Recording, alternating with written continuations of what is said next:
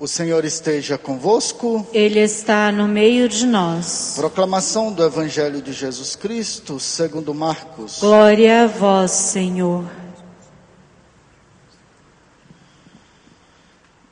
Naquele tempo, um mestre da lei aproximou-se de Jesus e perguntou: Qual é o primeiro de todos os mandamentos?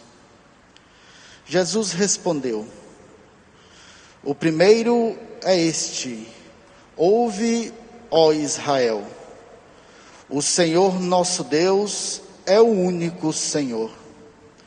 Amarás o Senhor teu Deus de todo o teu coração, de toda a tua alma, de todo o teu entendimento e com toda a tua força. O segundo mandamento é: amarás o teu próximo como a ti mesmo.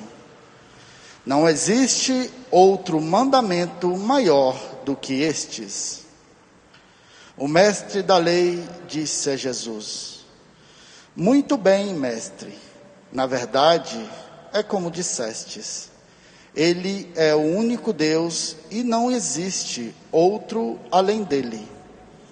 Amá-lo de todo o coração, de toda a mente e com toda a força, e amar o próximo como a si mesmo.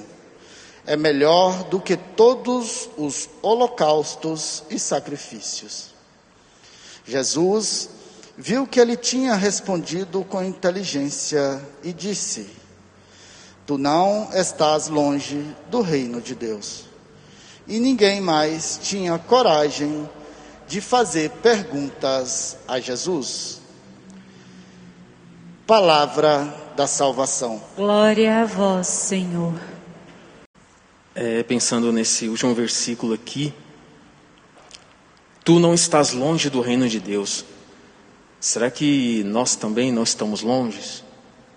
Será que estamos perto do reino de Deus? Vocês sabem o que é exatamente amar a Deus sobre todas as coisas? Vocês têm ideia do que seria isso? É, tem pessoas que falam assim: Nossa, eu sou louco por Deus. Nossa, eu sou apaixonado. Nossa, Padre, eu amo a Deus acima de todas as coisas. Nossa, mas Ele é o amor da minha vida. Nossa, mas Deus é o meu tudo. Nossa, eu faço tudo por Ele. Vocês sabem que, na realidade, Amar a Deus sobre todas as coisas significa não estar no pecado.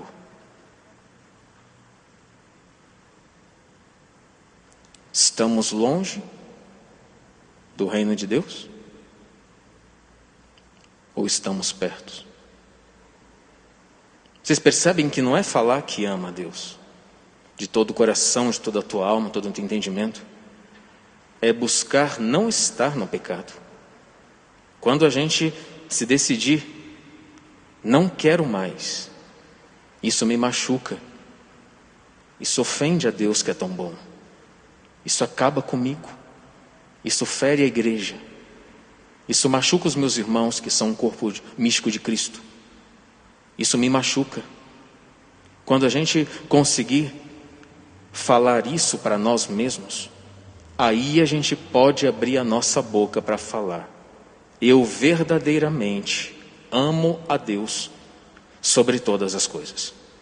E quando a gente conseguir falar isso, automaticamente nós vamos amar o irmão. Porque quem teme a Deus não quer ofendê-lo, e muito menos ofender o irmão.